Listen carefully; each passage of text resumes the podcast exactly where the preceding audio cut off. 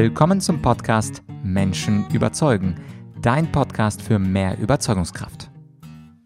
Mein Name ist Vladyachenko und heute zu Gast bei mir ist einer der mittlerweile erfolgreichsten Comedians aus Deutschland, Maxi Stettenbauer. Und ursprünglich dachte ich, das wird einfach ein super nettes Interview. Ich bin auch Fan von Maxi und schaue gerne seine YouTube-Videos an. Und zu meiner großen Überraschung musste ich feststellen, Maxi hat als Entertainer und Profi auf der Bühne unglaublich viele Rhetorik-Tipps. Und daher habe ich mich entschieden, dieses Interview in zwei Teile aufzuteilen einteilen, zwei Teile, damit du etwas Zeit hast, Dinge zu verdauen, über die wir sprechen, denn er hat wirklich viele, viele gute Rhetoriktipps. An dieser Stelle wie immer eine kleine inhaltliche Preview. Äh, es geht erstens um die Frage, wird man witzig geboren oder ist witzig sein eine harte Arbeit? Zweitens, wie kann man seine Kreativität provozieren? Also wie kommt man auf gute Ideen? Drittens, wie ist es eigentlich mit Tipps, wie man humorvoller wird? Soll man irgendwelche Humorbücher lesen? Und dazu hat Maxi auch eine ganz klare Aussage. Viertens, wir sprechen über das Thema Lampenfieber und hier hat Maxi ganz drei ganz, ganz spezifische Tipps, die er selber anwendet. Fünftens, wir sprechen, warum man seine Rede so gestalten sollte, dass sie einem selber Spaß macht. Das sind also die fünf Themenbereiche aus dem Interview Teil 1 und jetzt viel Spaß mit dem Interview mit Maxi Stettenbauer. Herzlich willkommen bei einer weiteren Interviewfolge von Menschen überzeugen. Heute zu Gast der wunderbare Stand-up-Comedian Maxi Stettenbauer, Gewinner von hunderten Comedy Slams, hunderten Kleinkunstpreisen und natürlich einer der besten Comedians der Welt. Maxi, freue mich, dass du da bist. Danke für die akkurate äh, Vorstellung. Hallo. Das war also sehr faktenbasiert und ich. Ja, genau.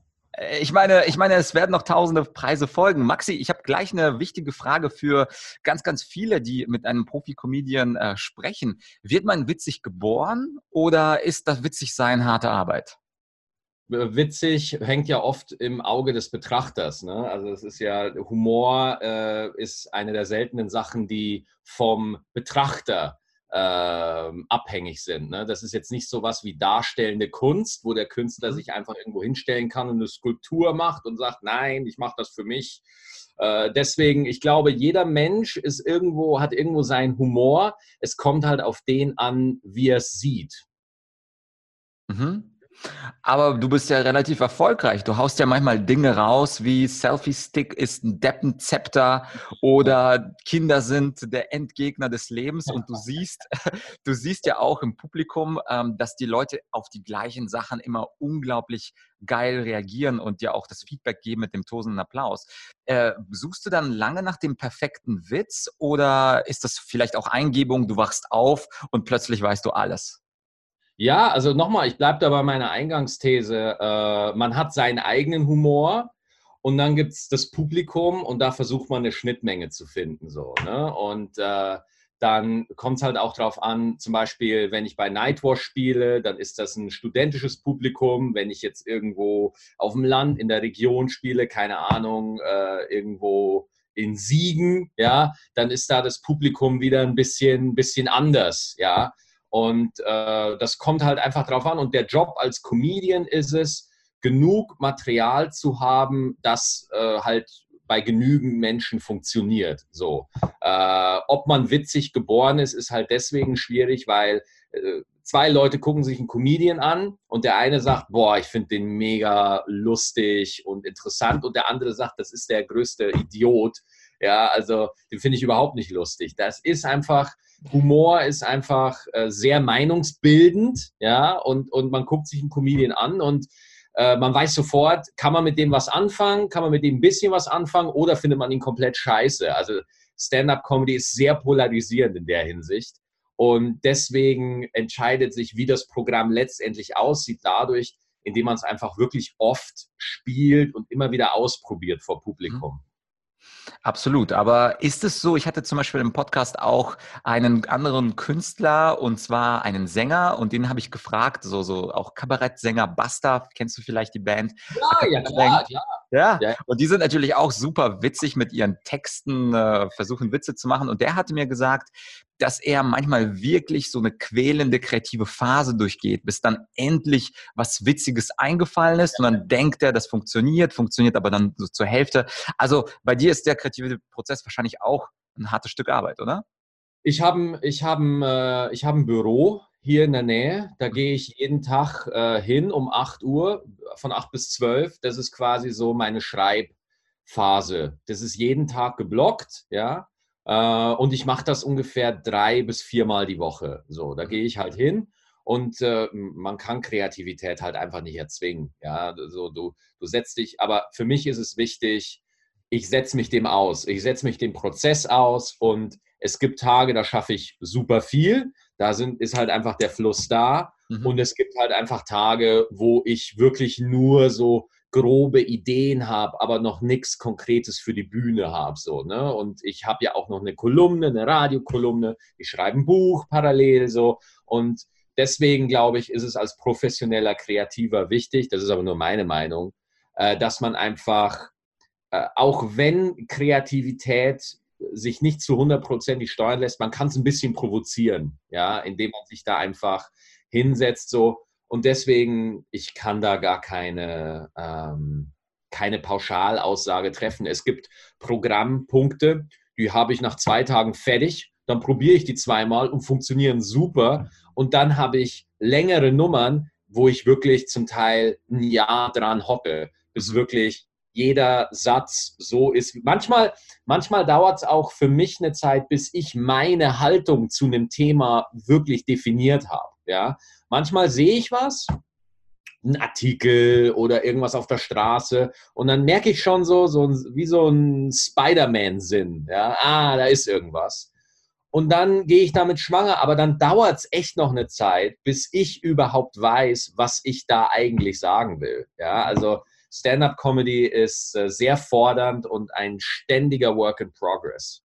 Absolut. Und das hören natürlich vor allem die Männer nicht so gerne, denn viele Männer hören von Frauen, ja, er sollte humorvoll sein, er sollte witzig sein bei der Suche nach dem perfekten Partner, ob über Tinder oder Parship. Alle Frauen wünschen sich einen humorvollen Mann.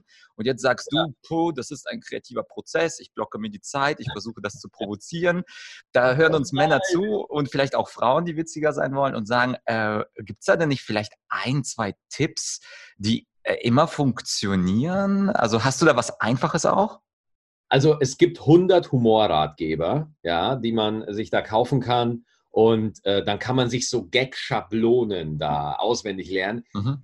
Finde ich alle katastrophal. Die finde ich alle furchtbar. Meiner Meinung nach sollte man die alle verbrennen. Ja, ähm, meiner Meinung nach ähm, der beste Weg zum Humor ist, indem man einfach sich nicht unter Druck setzt, witzig zu sein. Weil wenn du in dem Moment im Gespräch bist, sagen wir mal mit einer Frau oder du bist in einem Bewerbungsgespräch und willst locker und witzig rüberkommen, wenn du da dich selber unter Druck setzt und äh, dann, dann äh, versuchst du aus einer Minderwertigkeit heraus witzig zu sein. Ne? Dann versuchst du nämlich, oh, ich glaube, so wie ich normal bin, reiche ich gerade nicht in der Situation aus und ich muss jetzt pushen, ich muss jetzt witzig sein, damit die anderen denken, ich bin total cool.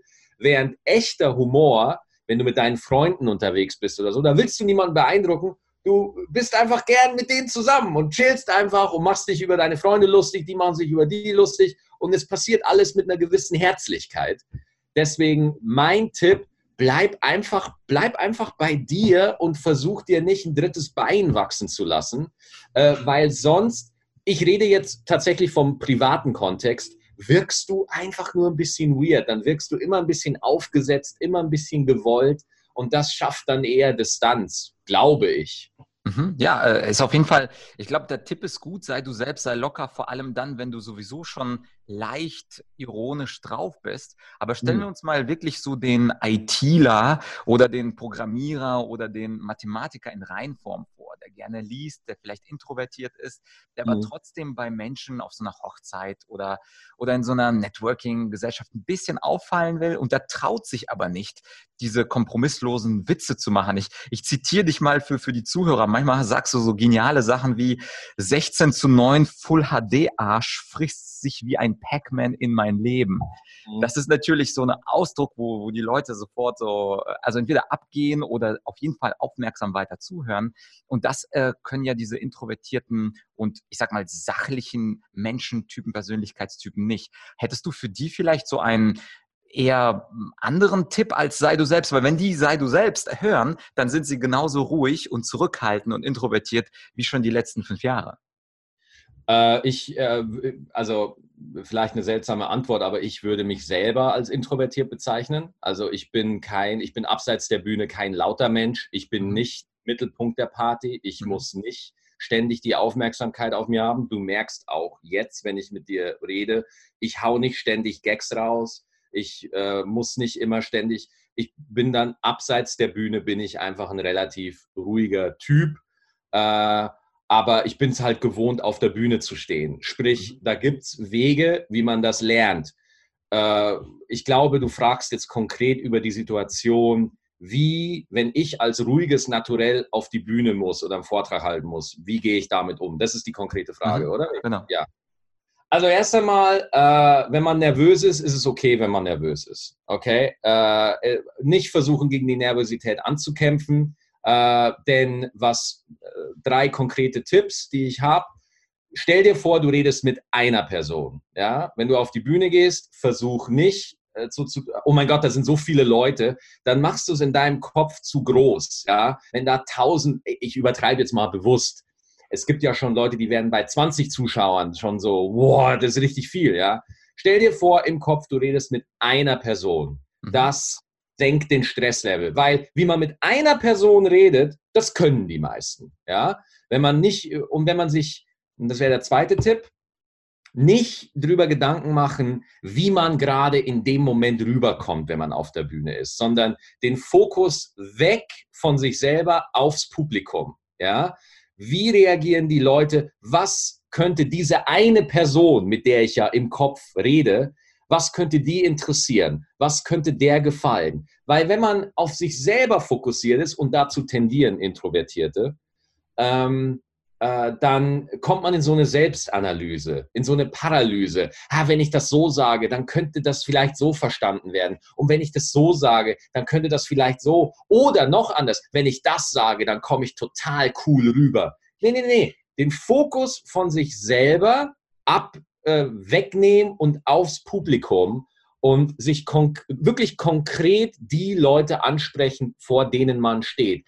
Das erstens mal, ähm, du bist freier im Kopf, das heißt, du siehst auch, du kannst auch auf Situationen eingehen, ja, und äh, du musst nicht irgendwie, du bist nicht in so einem Fantasieszenario in deinem Kopf gefangen, sondern du gehst einfach hoch, du merkst, du bist ein bisschen nervös, aber du hast, dein, du hast deinen Vortrag ein bisschen vorbereitet und dann konzentrierst du dich aufs Publikum und dann würde mein dritter Punkt äh, einsetzen, mein dritter Tipp, du reichst. Du bist genug, ja. Du, du musst kein, du musst nicht den besten Vortrag aller Zeiten halten. Du musst nicht ähm, die Welt verändern, sondern du gehst auf eine, auf eine wenn es eine Bühne ist, auf eine mit Nägeln zusammengehaltene Holzfläche. Mehr, mehr ist die Bühne nicht. Stellst dich dahin, bist vielleicht 30 Zentimeter höher als die anderen und redest für eine gewisse Zeit. Okay, also wirklich diesen, diesen ganzen Stress, diese ganze Bedeutung, ja, was denken die über mich? Wenn ich das nicht kann, dann bin ich ein Versager. Dieses ganze Bewerten weg und es wirklich aufs absolute Minimum runterbrechen, was da objektiv wirklich passiert.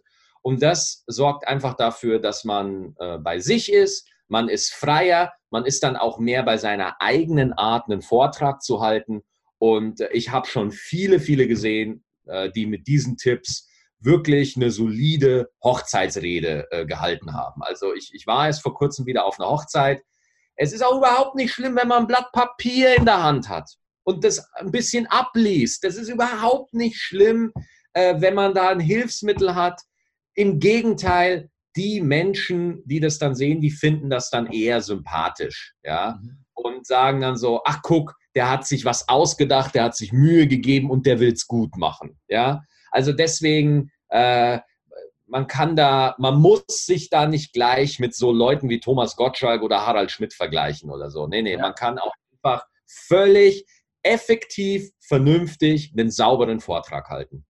Absolut. Und ich glaube, das äh, sagst du was Wichtiges, weil viele Leute durch YouTube und so einer Pseudonähe zu Comedians oder zu TED-Speakern denken, ja, ja. ich muss mich jetzt mit ihm vergleichen. Und der Maxi, der kann das frei und er ist witzig und der bringt das in zehn Minuten auf den Punkt. Und das muss ich bei meiner Hochzeitsrede auch. Aber was die nicht sehen, ist, dass der Maxi seit zehn Jahren schon auf der Bühne steht und der Vlad schon seit zehn Jahren auf der Bühne steht und die ihre Sachen, wir haben ja quasi beide das Privileg, dass wir Dinge ausprobieren können gucken, wie das Publikum reagiert, ob die lachen und das können wir 50 Mal machen. Während eine Hochzeitsrede so ein Peter äh, hält sie vielleicht einmal in drei Jahren und ich glaube, das ist ganz wichtig, was du gesagt hast, dass die Referenz nicht Thomas Gottschalk sein sollte und auch nicht Maxi Stettenbauer, sondern einfach eine gute, solide Leistung, wenn Total. man möchte mit Vorbereitung und das reicht. Und es muss Spaß machen. Ja, ja. also es ist schon auch, also äh, so, so eine Talk-Situation, sollte dich nicht in die Depression stürzen, sondern äh, gestalte die Rede ein Stück weit so, äh, dass es dir auch Spaß macht. Ja? Mhm. Äh, da könnte man jetzt vielleicht eine, äh, einen Widerspruch erkennen bei den Tipps, weil ich ja anfangs gesagt habe, leg den Fokus aufs Publikum. Aber wenn du das tust, wirst du automatisch mehr Spaß haben, weil du nicht ständig in deinem Kopf bist und überlegst, oh mein Gott, äh, mache ich das gerade richtig? Und ach du Scheiße, der da hinten guckt jetzt auf einmal komisch, was wird der über mich denken? Sondern einfach nur, der guckt komisch, ist aber nicht relevant für mich gerade. Mhm. Ja? Und deswegen, ähm, ich glaube, den Fokus von sich selber, weil es geht um die Leute, es geht ums Publikum. In unserem Job, den wir beide haben, geht es ums Publikum. So, und, und wenn man das, äh, glaube ich, in den Fokus darauf legt, mhm. dann wird man da Spaß haben. Ja, das war also das Interview mit Maxi. Unglaublich viele Rhetoriktipps und wie versprochen in der Beschreibung, also auf argumentorik.com slash podcast und dann einfach nach Gestettenbauer suchen, dann findest du dort auch die Auftritte, über die es zum Teil ging. Also sein Auftritt bei Comedy Central, bei Nightwash und den Link zu seiner Webseite und zu seinem Podcast findest du in der Beschreibung. Und was natürlich gute Entertainer können, ist der Bereich, eine gute Story zu erzählen. Also Stichwort Storytelling. Also nicht nur Humor, humorvoll mit der Situation umgehen, sondern wirklich eine Geschichte vorzubereiten, sie auch zu skripten, sie sich auch aufzuschreiben und dann bei einer Präsentation oder bei einer wichtigen Veranstaltung auch so zu erzählen wie geplant. Und dieses Storytelling, das kann man, wie du wahrscheinlich zu Recht vermutest, auch lernen. Kannst du auch gerne bei mir lernen. Und äh, an dieser Stelle möchte ich dir gerne meinen Online-Kurs Storytelling empfehlen. Äh, der Kurs, der ist auch Teil meiner Online-Akademie. Wie immer sind die ersten paar Lektionen über Storytelling frei. Das heißt, den Link findest du genau dort, wo du auch die anderen Links findest, auf argumentorik.com slash podcast und dort bei der Folge äh, zu Max, Maxi Stettenbauer findest du den Link. Schau dir auf jeden Fall die ersten paar Lektionen an. Die ersten paar Lektionen sind immer frei und wenn es dir gefällt, würde ich mich natürlich freuen, wenn du diesen Kurs auch buchst und wir uns dort wiedersehen. Ansonsten würde ich mich freuen, wenn du die Podcast-Folge teilst, wenn du sie likest, wo immer du sie findest und diesen Podcast jemandem anderen empfiehlst, denn mein Ziel ist es natürlich zu wachsen und mehr Zuhörer zu bekommen und du würdest mich unterstützen, wenn du die Folge zumindest einer Person empfiehlst heute, wenn du jemanden triffst. Ja, das war's also äh, für dieses Mal. Wir hören uns bald mit Teil 2 äh, des Interviews mit Maxi Stettenbauer. An dieser Stelle dir einen schönen Tag und wenn du den Podcast abends hörst, gute Nacht. Bis bald, dein